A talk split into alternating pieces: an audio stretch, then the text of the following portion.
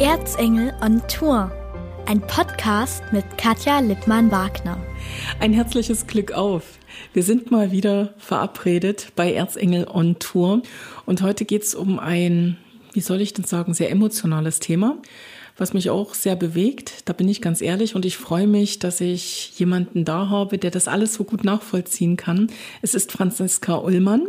Und liebe Franziska, es geht heute um einen Verein und zwar den Sternkinderverein. Ja, das ist richtig. Ich freue mich heute bei dir zu sein. Sternkinder, das sind die Babys, die sozusagen kurz nach der Geburt oder ja, ihre Geburt sozusagen nie erleben und sterben, aber die Eltern natürlich auch schon längst eine Bindung zu ihrem Kind aufgebaut haben. Ja, das ist richtig. Von Sternenkindern spricht man, wenn ein Kind weniger als 500 Gramm auf die Waage bringt. Ja, und es ist häufig so, dass in den ersten Schwangerschaftswochen die Kinder schon versterben. Und wie du ganz richtig sagst, ähm, wenn eine Frau beim Frauenarzt ist und die Schwangerschaft festgestellt wird, ja, dann beginnt sie einfach Mutter zu sein und wie eine Mutter zu fühlen, ähm, wie eine Mutter zu denken. Und natürlich macht das was mit einem, wenn das dann plötzlich alles wieder vorbei ist plötzlich wieder vorbei. Ich habe ja schon gesagt, das berührt mich auch ganz persönlich, denn auch ich habe da so meine Geschichte zu erzählen. Wie ist das bei dir, Franziska? Wie bist du zu diesen Sternenkindern gekommen und welche persönliche Geschichte steht denn da dahinter? Ja, ich bin auch Sternenkindermama, dreimal. Ähm, und als gleich Gänsehaut. ja, ähm, als mich das erste und das zweite Mal ereilte, da gab es niemanden. Ich selber halte mich für eine sehr starke Frau und ich habe das geschafft, gut damit umzugehen, eine Beerdigung zu organisieren für meine Kinder. Aber ganz viele andere, die können das nicht. Und ich glaube, ich hätte mich auch gefreut, wenn es damals jemanden gegeben hätte, zu dem ich einfach hätte gehen können. Und äh, gemeinsam mit meiner lieben Freundin, der Hebamme Birgit Teubner, ist dann 2008 die Idee entstanden, einen Verein zu gründen und Eltern in dieser Situation damit aufzufangen. Lass uns noch mal ganz kurz so ein bisschen in deine Geschichte gehen. Du bist jetzt zweifache Mama. Wie alt sind denn die Kinder, Richtig. deine Söhne? Der Große ist 16 und der Kleine 13. Und die Sternkinder, die waren davor oder dazwischen? Sowohl als auch. Also das heißt, das erste Baby hast du verloren, da warst du noch nicht mal Mama. Also da gab es noch nicht mal einen kleinen Trost zu Hause auch. Das ist richtig. Das kam ganz unvermittelt und ich glaube, mir ging es wie allen anderen Sternenkindereltern natürlich auch. Kein Mensch beschäftigt sich damit, ähm, was passiert, wenn die Schwangerschaft vorzeitig endet, wenn er plant, Eltern zu werden. Und ähm, das wäre auch ganz furchtbar, ne? wenn man mit diesem Gedanken in eine Schwangerschaft hineingeht, ach, ich muss aber jetzt aufpassen und dass da ja nichts passiert und wie wird das alles werden, dann kann man einfach nicht unbeschwert schwanger sein. Dann kann man sich nur schwer auf die Zeit freuen und auch auf das Kind freuen, weil man gefangen ist in seiner Angst. Diese Unbeschwertheit, die hat man einfach in der ersten Schwangerschaft. Und wenn die dann so jäh endet, ist das natürlich ein Riesenschockerlebnis, weil man damit nicht rechnet. Wie bist du dann damit umgegangen? Also dein Mann, wie hat der reagiert? War da die Vorfreude auch schon so groß wie bei der werdenden Mama? Also man sagt ja immer, gerade die erste Schwangerschaft ist für Männer immer noch mal so ein bisschen was anderes, wenn dann schon ein Kind da ist und man das alles so weiß. Aber so das erste ist immer noch mal so ein bisschen was Ungewöhnliches, auch für den Mann. Ja, das glaube ich, das ist sehr besonders. Wobei äh, sich die Empfindungen zwischen Mann und Frau da glaube ich sehr unterscheiden. Für Männer ist so eine Schwangerschaft lange Zeit was relativ kryptisches. Die Frau hat sofort äh, alle körperlichen Erscheinungen, die ist unterliegt ihrem Hormonspiegel.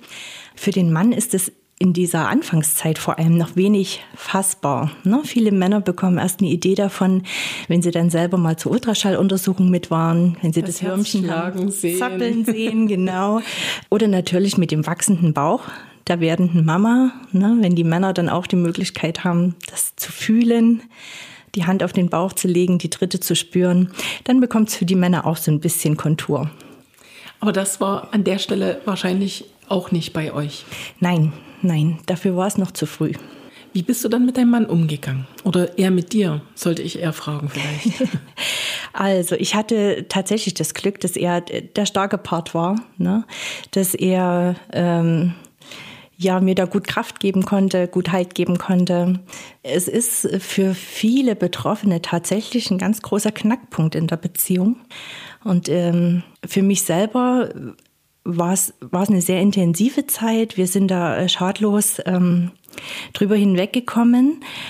Aber es ist natürlich auch so, dass ganz viele Beziehungen so ein Kaputt Erlebnis Knacks bekommen. Ja, nicht, nicht gut überleben. Ne? Das spüre ich immer wieder ganz deutlich, wenn ich Paare betreue. Eine meiner ersten Fragen ist meistens, können sie miteinander reden? Und dann entsteht oft eine ganz große Lücke, betretenes Schweigen, ein unsicheres einander ansehen.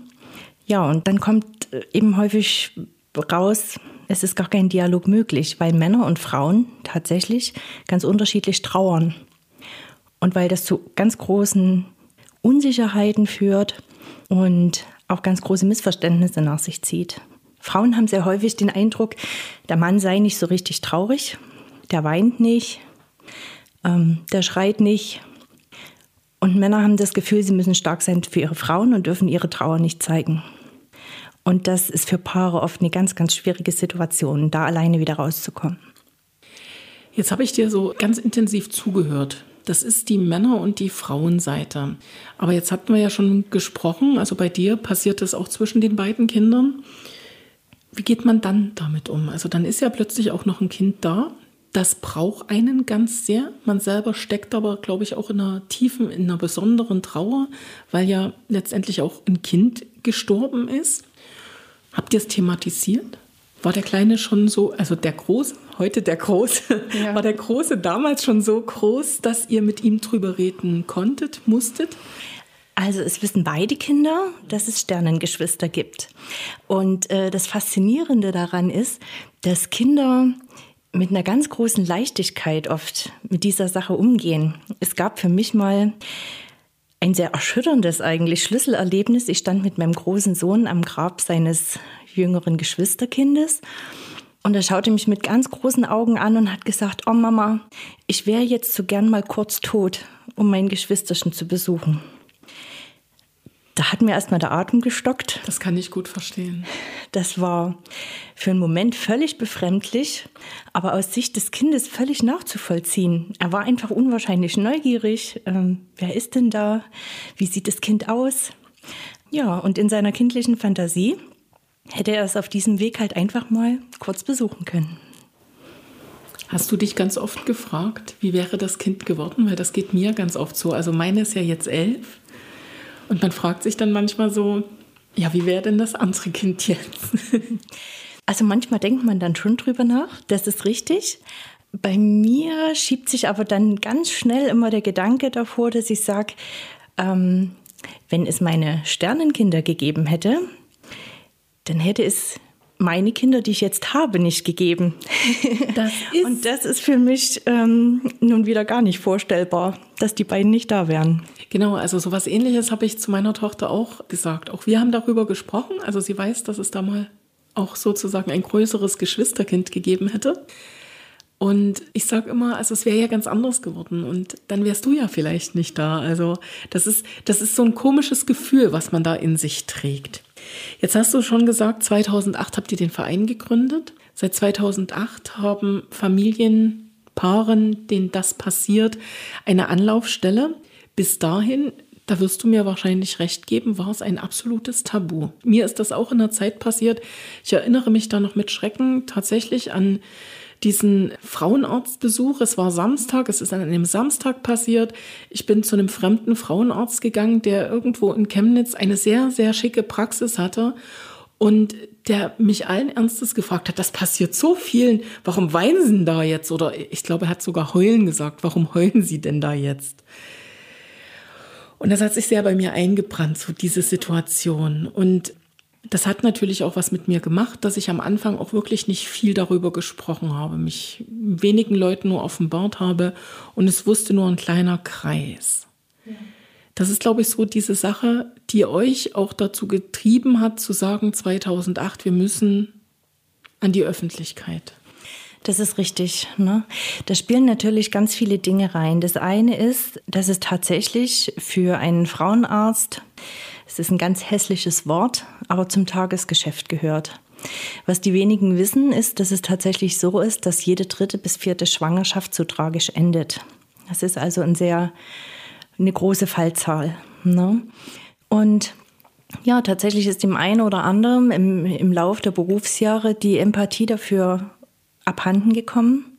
Es wird zu wenig gesehen, wie viel Einzelschicksal dahinter steht. Ne? Dass es für die Eltern eine absolute Tragödie ist, ein völlig traumatisches Ereignis.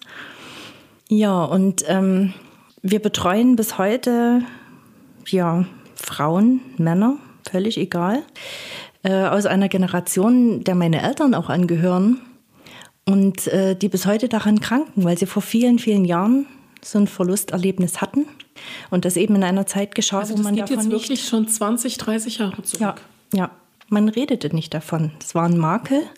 Das ging auch keinem was an. Das fand alles im Stillen, im Privaten statt. Das hatte niemanden zu interessieren. Und ähm, es ist tatsächlich so, dass vor allem die Frauen bis heute leiden.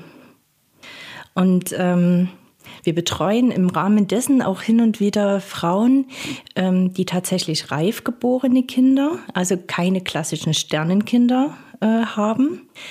Und ähm, die aufgrund dieses ganzen Themas in der DDR mit diesen Zwangsadoptionen bis heute nicht wissen, was mit ihren Kindern passiert ist. Ne? Das Kind ist gestorben während der Geburt oder kurz nach der Geburt. Und ähm, es gab ja viele Jahre lang eine Kultur des, man kann der Frau diesen Abschied vom Kind nicht zumuten. Heißt, die Frauen haben die Kinder nach der Geburt nicht gesehen.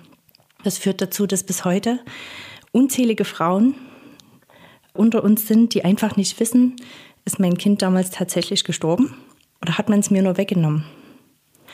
Und ähm, man weiß inzwischen, wie wichtig dieser Abschied ist. Deswegen versuchen wir das auch für unsere Sternenkindereltern so gut wie möglich zu organisieren. Auch in der Klinik ist da ganz, ganz viel passiert in den letzten Jahren seit Gründung des Vereins.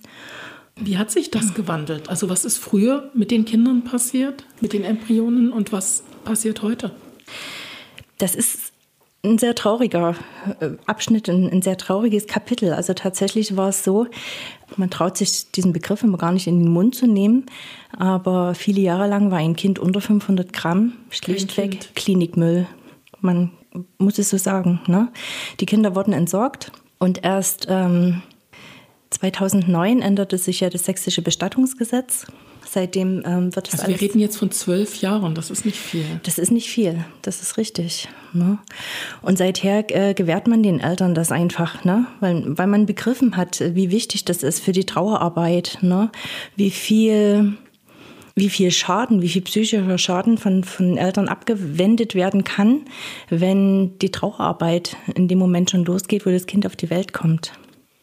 Und die Klinik hat ganz, ganz toll da gearbeitet in den letzten Jahren. Ne? Es gibt inzwischen. Wenn du von Klinik sprichst, ist das Helios gemeint? Das Helios Klinikum in Aue, ja. Mhm. Es gibt ein Wehenzimmer. Das heißt, da kann die werdende Sternenkindermama gemeinsam mit ihrem Partner auch äh, die Zeit verbringen, bis das Kind da ist. Werden die ganze Zeit von einer Hebamme betreut. Und es ist auch möglich, in aller Ruhe und Geduld sich vom Kind zu verabschieden. Es wird zusammengearbeitet mit sogenannten Sternenkinderfotografen, die man rund um die Uhr anrufen und holen kann, die dann versuchen, äh, vom Kind, so das gewünscht ist, noch ein paar Fotos zu machen. Ne, wenn das Kind an sich vielleicht nicht so schön aussieht, dann nehmen sie ein Händchen oder ein Füßchen, weil das eben ganz wichtig ist, Erinnerungen zu schaffen für die Eltern. Man hat es daran gemerkt, dass manchmal viele Jahre nach diesem Geschehen Eltern an der Klinik geklopft haben und gesagt haben, gibt es noch irgendwas von unserem Kind? Gibt es eine Bettkarte? Gibt es ein Armband? Irgendeine Erinnerung? Weil das eben alles so ausgelöscht war. Mir fällt jetzt sofort ein Bild ein. Ich kann das jetzt zeitlich nicht ganz zuordnen. War es im November, im Dezember, im Januar, im Februar? Da hat das Helios Klinikum Aue das erste Mal ein Sternenkind als Baby der Woche veröffentlicht. Richtig. Die Reaktionen darauf waren, glaube ich, ganz unterschiedlich. Welchen Eindruck hattest du? Das stimmt, die Reaktionen waren unterschiedlich, aber überwiegend ähm, erfreut. Also ich muss dazu sagen, es war ein sehr ästhetisches Foto. Man ja. hat den Fuß gesehen, wenn ich es richtig in Erinnerung ja, habe. Ja, ja. Es war letzten Endes meiner Meinung nach auch der Wunsch der Sternenkindereltern, ne, dass, dass das Kind äh, gezeigt wird. Und ähm, viele Eltern haben dadurch eine Stimme bekommen und hatten das Gefühl, unsere Kinder werden auch gesehen. Denn auch Sternenkindereltern sind Eltern geworden. Ne? Sie gehen nicht mit einem lebenden Kind nach Hause. Das ist im Grunde das Einzige, was diese Eltern von anderen Eltern unterscheidet. Ne? Und viele Sternenkindereltern fühlen sich als Eltern zweiter Klasse. Und ja, da eine Stimme zu bekommen und äh, gesehen zu werden und zeigen zu können, wir haben auch ein Kind. Viele Eltern haben ja auch schon Namen ausgesucht. Viele Eltern wissen auch, welches Geschlecht dieses Kind hatte. Ähm, das ist ganz, ganz wichtig, da nicht übersehen zu werden. Jetzt kennst du ja ganz viele Schicksale.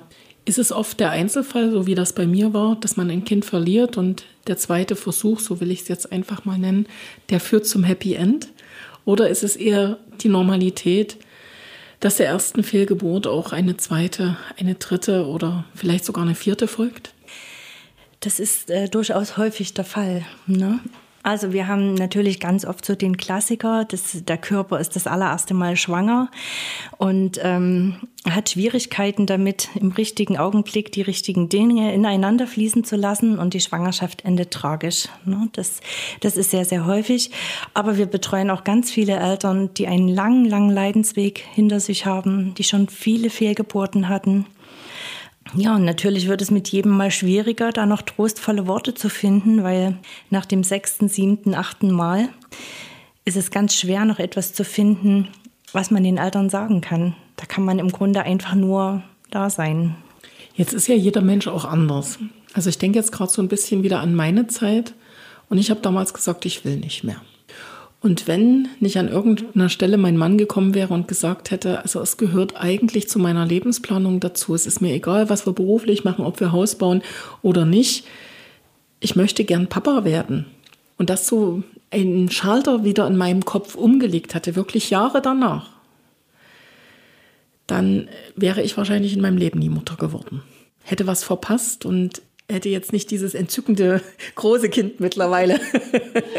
Nein, also ich will damit einfach nur sagen, jeder geht ja anders damit um. Erlebst du sehr oft, dass man es dann will und unbedingt weiter will oder gibt es dann ganz oft diesen Bruch wie jetzt in unserer Geschichte? Es gibt beides. Ne? So wie das bei dir war, erlebe ich es eher selten. Ich erlebe Eltern, die äh, manchmal eine lange Pause brauchen, weil natürlich alle folgenden Schwangerschaften sehr angstbesetzt sind. Für viele Eltern so bis zu diesem Punkt, wo die vorherige Schwangerschaft äh, geendet hat.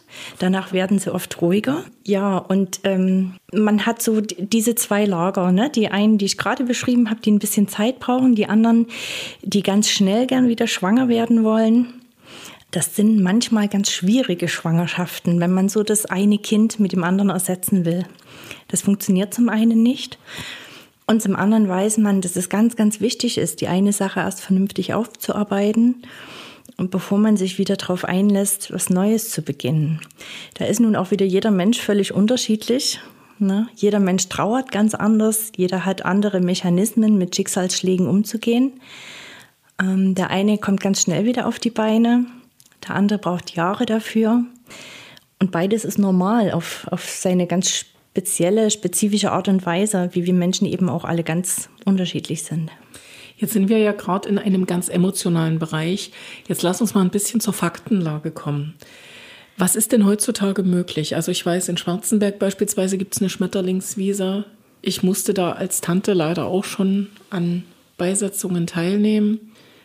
Ich weiß, dass ihr als Verein regelmäßig Beisetzungen organisiert oder Beerdigungen organisiert. Was gibt es denn an Möglichkeiten, die die Eltern haben heutzutage? Also es steht natürlich jedem Elternpaar frei, sein Kind individuell beisetzen zu lassen. Das heißt, äh, man würde sich an einen Bestatter wenden, sich einen Friedhof suchen, kann dort ganz regulär ein Grab äh, sich aussuchen und das Kind beisetzen zu lassen. Das ist natürlich alles mit sehr, sehr hohen Kosten verbunden. Und das ist aber tatsächlich auch schon bei einem richtigen Sternenkind unter diesen 500 Gramm möglich. Das ist möglich, ja. Das steht den Eltern völlig frei. Ne? Ähm, viele Eltern wissen das gar nicht, weil man sich, wie wir vorhin schon auch besprochen hatten, im Vorfeld natürlich gar nicht so richtig damit auseinandersetzt, bevor man schwanger wird. Na, bloß gut, dass das so ist. Ja, das ist richtig. ne? Und in der Situation selber ist man dann so überfahren von all den Dingen, dass man auf gar keinen klaren Gedanken fassen kann und dass man sowas vielleicht gar nicht auf dem Schirm hat, zu sagen, na, ne, man möchte das Kind beerdigen. In Aue ist es so, dass die Eltern natürlich immer gleich gut aufgefangen sind, ne? durch die Ärzte, durch die Hebammen und durch die Schwestern. Die wissen um unsere Arbeit, können die betroffenen Eltern mit Informationsmaterial versorgen. Und dann läuft das halt alles ganz automatisch. Ne? Vielen Eltern gefällt der Gedanke sehr gut, dass ihr Kind nicht alleine da irgendwo unter der Erde liegt, ähm, sondern eben gemeinsam mit den anderen Sternenkindern beigesetzt wird. Du hast es richtig gesagt, zweimal im Jahr bieten wir diese Beisetzung an, einmal im Frühjahr und einmal im Herbst. Und da haben wir natürlich immer die Eltern dabei, die aktuell sich von ihrem Sternenkind verabschieden. Aber wir haben auch Eltern dabei, ähm, die sich zweimal im Jahr die Zeit nehmen wollen, äh, an ihr Kind zu denken, bei denen das auch schon teilweise viele Jahre her ist. Ähm, es ist beides, es ist eine Beisetzungs- und Gedenkfeier und ähm, bietet auch immer den Rahmen für die Generation, die ich vorhin schon angesprochen habe, bei denen das viele, viele Jahre oft her ist, einfach nochmal Abschied zu nehmen. Auch das haben wir schon sehr oft erlebt. Für die betroffenen Eltern finden wir dann Ritual. Ne? Manche wollen gerne nochmal einen Brief schreiben an ihr Kind. Manche wollen gerne eine Feder mit in den Sarg legen oder einen Stern. Und ähm, ich habe eine Frau betreut, bei der ist es fast 40 Jahre her gewesen, dieses Erlebnis. Und die hat gesagt, Franzi, du glaubst gar nicht, was mir für eine Last von den Schultern genommen ist, was ich aufarbeiten konnte in dieser Dreiviertelstunde. Das sind dann die Momente, die dich auch in deiner Aufgabe bestärken, dort weiterzumachen, weil das hört man, glaube ich. Also einfach ist das nicht. Einfach ist das nicht, da hast du recht. Das hängt auch ein bisschen damit zusammen, dass natürlich mit so einem furchtbaren Erlebnis manchmal Dinge wieder an die Oberfläche kommen, die mit dem Verlust an sich gar nichts zu tun haben. Ich hatte mal einen Vater bei mir ähm, in der Betreuung, der ist vor mir auf die Knie gefallen, weinend, hat sein Gesicht auf meinen Schoß gelegt und hat mich angefleht, er möchte gern sein Kind noch mal sehen. Das war nicht möglich, das Kind war viel zu klein. Ich habe ihn beruhigt und ähm, er hat sich irgendwann wieder gesetzt auf seinen Stuhl und ich habe gesagt, jetzt erzählen Sie mir mal, was hier eigentlich drunter liegt. Und es hat sich herausgestellt, dass er als sechsjähriger Junge seine Mama verloren hat und die Familie damals der Meinung war, es sei eine gute Idee, dass der Junge die Mutti nicht nochmal sieht. Und äh, dieses Erlebnis, dieses sich nicht verabschieden können, das kam in dem Moment alles wieder hoch, als er sein Kind verloren hat. Und das sehen wir halt sehr häufig, wenn wir unsere Eltern betreuen, dass dieses traumatische Erlebnis Dinge aus der Vergangenheit anstößt und da einfach Sachen wieder nach oben kommen, die mit dem Vorgehen an sich gar nichts zu tun haben, ne, die schon viele Jahre verschüttet lagen. Und das macht manchmal die Arbeit ja so, so kompliziert auch, ne, weil einfach ganz viele andere Dinge wieder aufgewühlt werden, die, die auch bearbeitet werden müssen.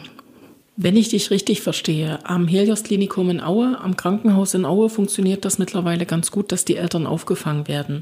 Jetzt könnte es ja aber doch sein, dass jemand das Kind auf eine andere Art und Weise verliert, beziehungsweise nicht am Helios-Klinikum in Aue äh, betreut wird, behandelt wird. Welchen Tipp hast du? Wo kann man sich hinwenden? Wie knüpft man Kontakt mit euch? Gibt es die Sternenkinder auch in anderen Städten, in anderen Orten? Also ich bekomme ganz häufig Anrufe aus anderen Kliniken. Wir haben eine sehr gute Zusammenarbeit inzwischen auch mit dem Klinikum in Allerbrunn. Die wissen, dass es uns gibt. Die wissen, wie wir arbeiten. Es gibt viele Kliniken, die sogenannte stille Wiesen oder anonyme Wiesen anbieten. Ähm, da werden die Kinder anonym und ohne die Eltern beigesetzt das reicht vielen Eltern natürlich nicht aus. Die möchten gern wissen, wo liegt mein Kind. Die möchten gern an einer Beisetzungsfeier teilnehmen. Auf unserer Seite www.sternenkinder-aue.de äh, gibt es dafür alle nötigen Kontaktdaten. Ne? Wer jemanden kennt oder wer selber betroffen ist und gern nochmal sich Hilfe suchen möchte, kann sich da gerne hinwenden. Ansonsten gehe ich zumindest davon aus, dass viele Kliniken inzwischen wissen, dass es solche Vereine gibt und äh, ich hoffe ganz sehr, dass Sie da auch ähm, die Betroffenen entsprechend mit Informationen versorgen. Wissen tue ich es nicht. Wir sind der Schwesterverein vom Großen Sternenkinderverein in Dresden. Dort läuft es in viel größeren Dimensionen. Da unter diesem Dach äh, sind viele, viele Kliniken. Wir sind hier ein relativ kleiner Verein für den, für den Bereich Aue und Umgebung, aber wir haben immer alles möglich gemacht. Ähm, ich war ganz viel unterwegs in den unterschiedlichsten Pathologien, habe da auch Kinder hergeholt und die Eltern konnten ihre Kinder dann mit unseren Sternenkindern hier in Aue beisetzen. Wie wichtig das ist, das hast du jetzt schon mehrfach betont. Ich finde eure Arbeit ganz wichtig. Wenn man diese Arbeit unterstützen will, welche Möglichkeiten gibt es da? Also es gibt natürlich immer die Möglichkeit zu sagen, hey, ich würde gern was tun, ich würde euch gern unterstützen, ich möchte gern mithelfen in eurem Verein, auch als Mitglied. Das ist jederzeit möglich. Ähm, und ansonsten sind wir ein Verein, der sich natürlich über Spendengelder finanziert. Die Kontaktdaten dafür gibt es auch auf unserer Internetseite. Dann sage ich vielen Dank, Franziska Ullmann, in Auebad Schlema zu Hause. Sehr gerne. Vielen Dank für die interessante halbe äh, Stunde. Sendestunde ist es ja nicht, Podcaststunde. Vielen Dank dafür. Und was gibst du zum Schluss deinen Eltern immer mit auf den Weg? Also gerade wenn da nach wie vor der Kinderwunsch besteht. Ja, also sich jemanden suchen, dem man sich anvertrauen kann, über das Erlebte sprechen, das Erlebte gut verarbeiten und dann ähm, ja einfach auf das Herz hören, auf den, auf den Kopf hören, auf den eigenen Rhythmus hören, ähm, bis man sagt, ja, ich bin wieder frei. Ähm, ich kann mir das jetzt gut wieder vorstellen, schwanger zu werden.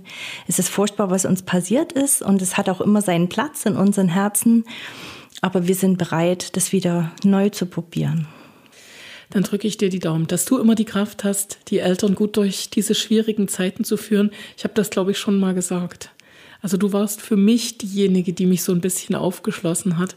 Du hast mir damals einen Holzstern geschenkt, der natürlich auch nach wie vor vorhanden ist und der immer mich sozusagen an meine Geschichte oder an unsere Geschichte an dieser Stelle erinnert. Vielen Dank, Franziska Ullmann. Eine gute Zeit und ein herzliches Glück auf. Ich danke dir, liebe Katja. Das war Erzengel on Tour, ein Podcast mit Katja Lippmann-Wagner.